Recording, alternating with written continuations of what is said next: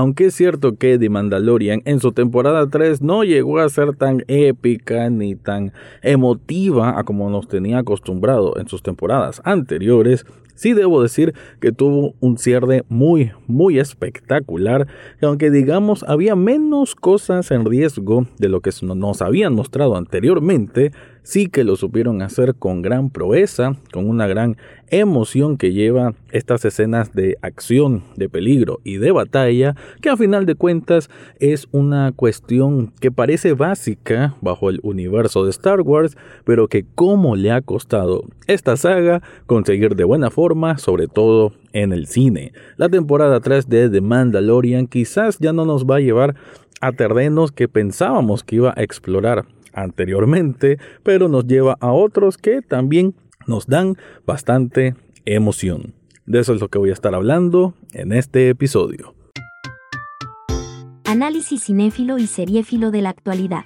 Eso y más en el podcast Echados Viendo Tele. Esta es una producción desde Nicaragua de Rafael Echado.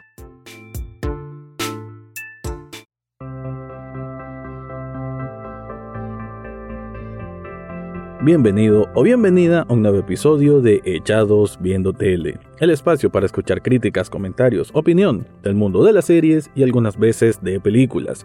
En esta ocasión voy a hablar de la temporada 3 de The Mandalorian, que si no me equivoco salió como en marzo, bastante reciente, dependiendo cuando estés escuchando este capítulo, pero que mm, digamos que cuando salió no siento que tuviera como demasiado impacto mediático, ¿no? Desde ahí es como alguna señal de que había algo por lo cual no había tenido esa viralidad que tuvo como cuando salieron sus primeras dos temporadas.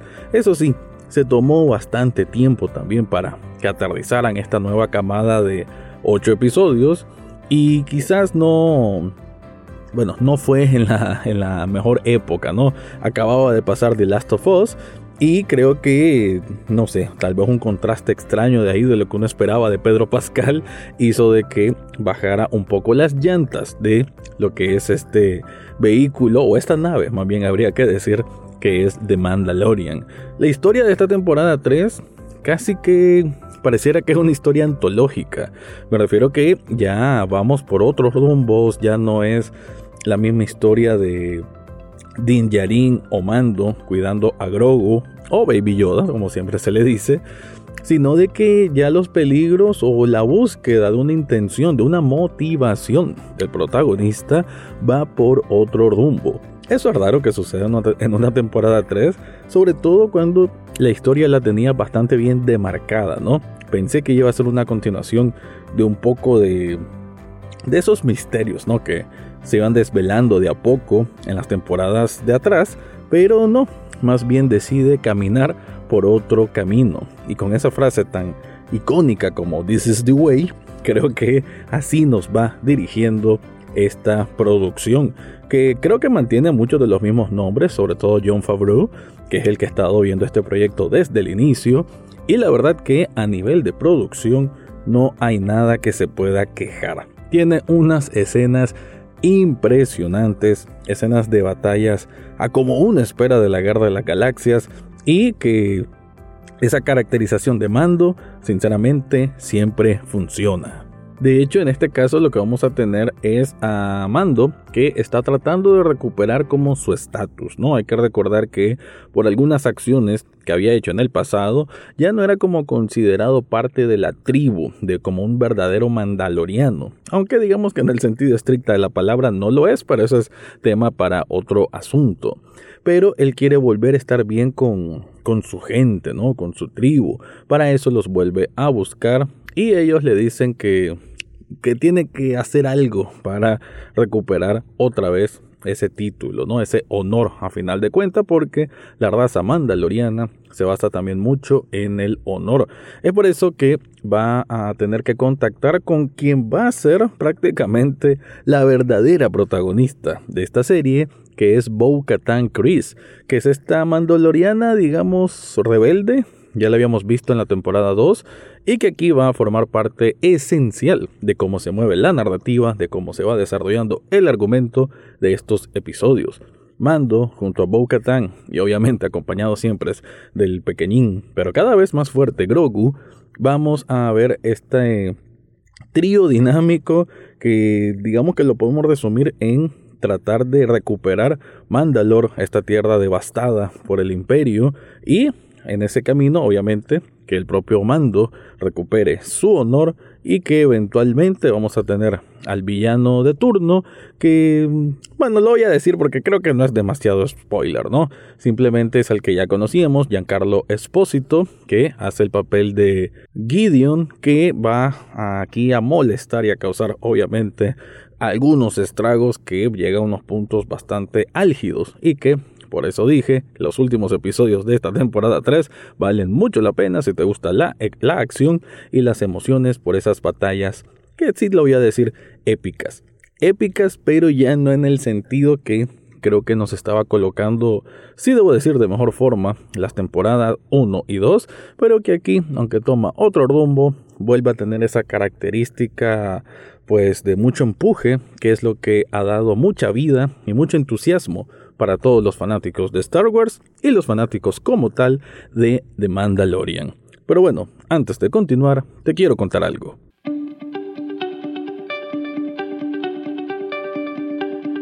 Si estás buscando un regalo especial y por qué no sobre cosas de Star Wars, yo te recomiendo Sublishop Nicaragua. Esta tienda de sublimación te sirve para hacerte camisetas con cualquier diseño de Star Wars que se te ocurra, y no solo para camisetas también artículos para celulares, también hay modelos sobre hoodies, también hay vasos, también hay tazas y un montón, montón artículos más que seguramente te van a gustar.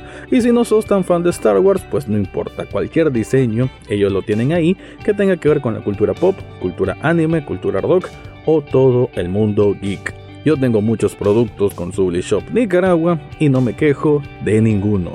En las notas de este episodio te dejo el enlace para que descubras todo lo que ofrecen ahí.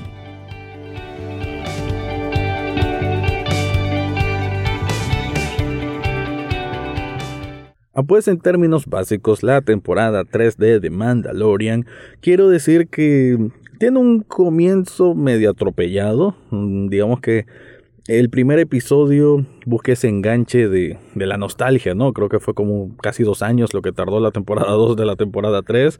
No sé que nos volvamos a acostumbrar a Mando, a Grogu, que siempre va a tener estas chispitas de, espacio, de, de, tiempo en pantalla, solo para como generar memes. Eso ya es una fórmula común y además que esto es Disney Plus, así que es una fórmula muy bien esquematizada y que funciona, la compro. Estoy seguro que ustedes también van a ver a Grogu y cada vez que haga algo, pues les va a gustar porque está programado para que nosotros como audiencia así reaccionemos. Pero desde el primer episodio, que es Mando volviendo a encontrarse con sus mm, compañeros, por así decir, mandalorianos, vamos a ver que hay una especie de pugna, que no lo quieren aceptar mucho, que los, bueno, que le dicen que tiene que demostrar que que sí puede hacer, volver a ser mandaloriano como tal, que se bañe con las aguas de Mandalor, ahí de unas minas, y hay una batalla interesante con un monstruo marino, que nuevamente hay que decir y destacar que vemos la producción impresionante que tiene esta serie. Nada que envidiar con las películas de hace algunos años y creo que nada que envidiar con películas del mayor presupuesto y que salen como blockbuster al cine realmente que aquí Disney y toda la producción de Star Wars están muy, muy bien enfocados para no escatimar en dinero a la hora del, del CGI, pero la coreografía como tal, la dirección, me parece que son secuencias altamente emotivas y que en eso no han perdido la chispa en absoluto. Lo que sí pasa con esta temporada 3 de The Mandalorian es que a ratos sentimos que no sabemos hacia dónde vamos. A ver, no estoy diciendo que la fórmula de que aventuras individuales no haya pasado antes. Claro que lo tenían tanto la temporada 1 como la temporada 2. Que de hecho eso es lo que se sentía bonito, ¿no? Como misiones pequeñas, como si fuera un videojuego, ¿no? Eso me parece que incluso así lo comparé en su momento. Y recuerdo que hice un episodio que comparé de Mandalorian con The Witcher. Y me parece que llegaba a la conclusión, tendría que ser así, que The Mandalorian era superior en el sentido que sabía ocupar mejor los recursos narrativos para una finalidad que parece sencilla, pero que en realidad es altamente efectiva y funcional. Eso es lo que tiene The Mandalorian. Pero en esta temporada 3, digamos que sí estaban ocupando ese sentido, esa forma de contar la historia, pero a la vez como que se perdía en medio, ¿no? Como que era un recurso ya desgastado, lo que producía quizás una sensación un poco más cansina, un poco más de, mm, esto no estoy viendo lo mismo de antes, o en general una sensación de, ¿por qué no me siento tan compenetrado a como estaba antes cuando miraba, digamos, algo similar, me refiero a, a los propios capítulos de antes de The Mandalorian. Y es porque me parece que rayaban un poco en el exceso de repetición y como que no se encontraba una finalidad real. Se siente casi como un debut, curiosamente, y nunca había notado algo así en, una temporada 3, ¿no? Sobre todo con las expectativas que habían.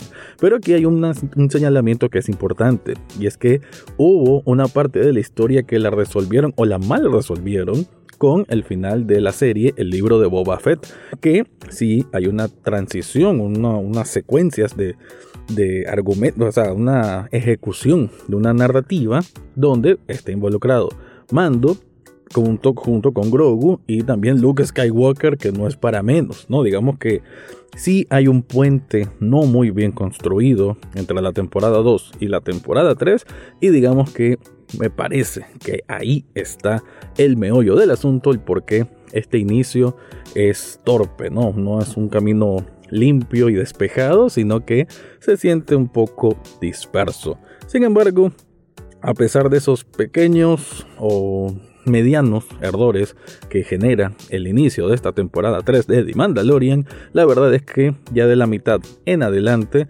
cuando sentimos un poco más de estructura y no algo tan aleatorio, es cuando se pone mejor. Ahora, no voy a decir de que los primeros episodios son un desperdicio, no lo son, pero sí que eh, ya a esta altura del partido uno no espera tanto, no es relleno, sino tantas aventuras individuales. Nuevamente, haciendo la comparación con un videojuego, aquí queremos ya ir en la línea general, no tanto los side quests, que no está mal. Un side quest siempre le da una frescura, inyecta ideas nuevas y aquí hay algunas de ellas que vale mucho la pena, como un planeta donde vamos a ver a actores invitados como el propio Jack Black, que está súper bien, o un flashback donde vemos al actor que hizo de Jar Jar Binks, también súper bien, pero por ahí, cuando tal vez se dedicaba mucho tiempo en historias que no iban a tener más trascendencia, es donde más se le miraba la costura. Así que, para ir concluyendo este review,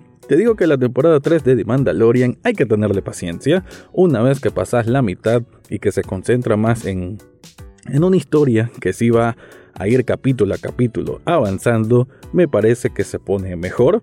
Bo Katan, que se vuelva casi protagonista, me parece que lo hace bastante bien, una buena compañera de batalla de mando, y también aplaudo que la serie se haya tomado el atrevimiento, por así decir, de quitarle protagonismo al icónico Pedro Pascal interpretando a Din Djarin.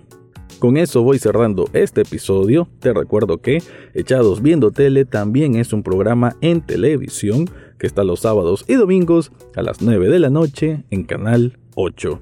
Ahora sí me voy, ese fue mi review de la temporada 3 de The Mandalorian. Eso fue todo por hoy en Echados Viendo Tele.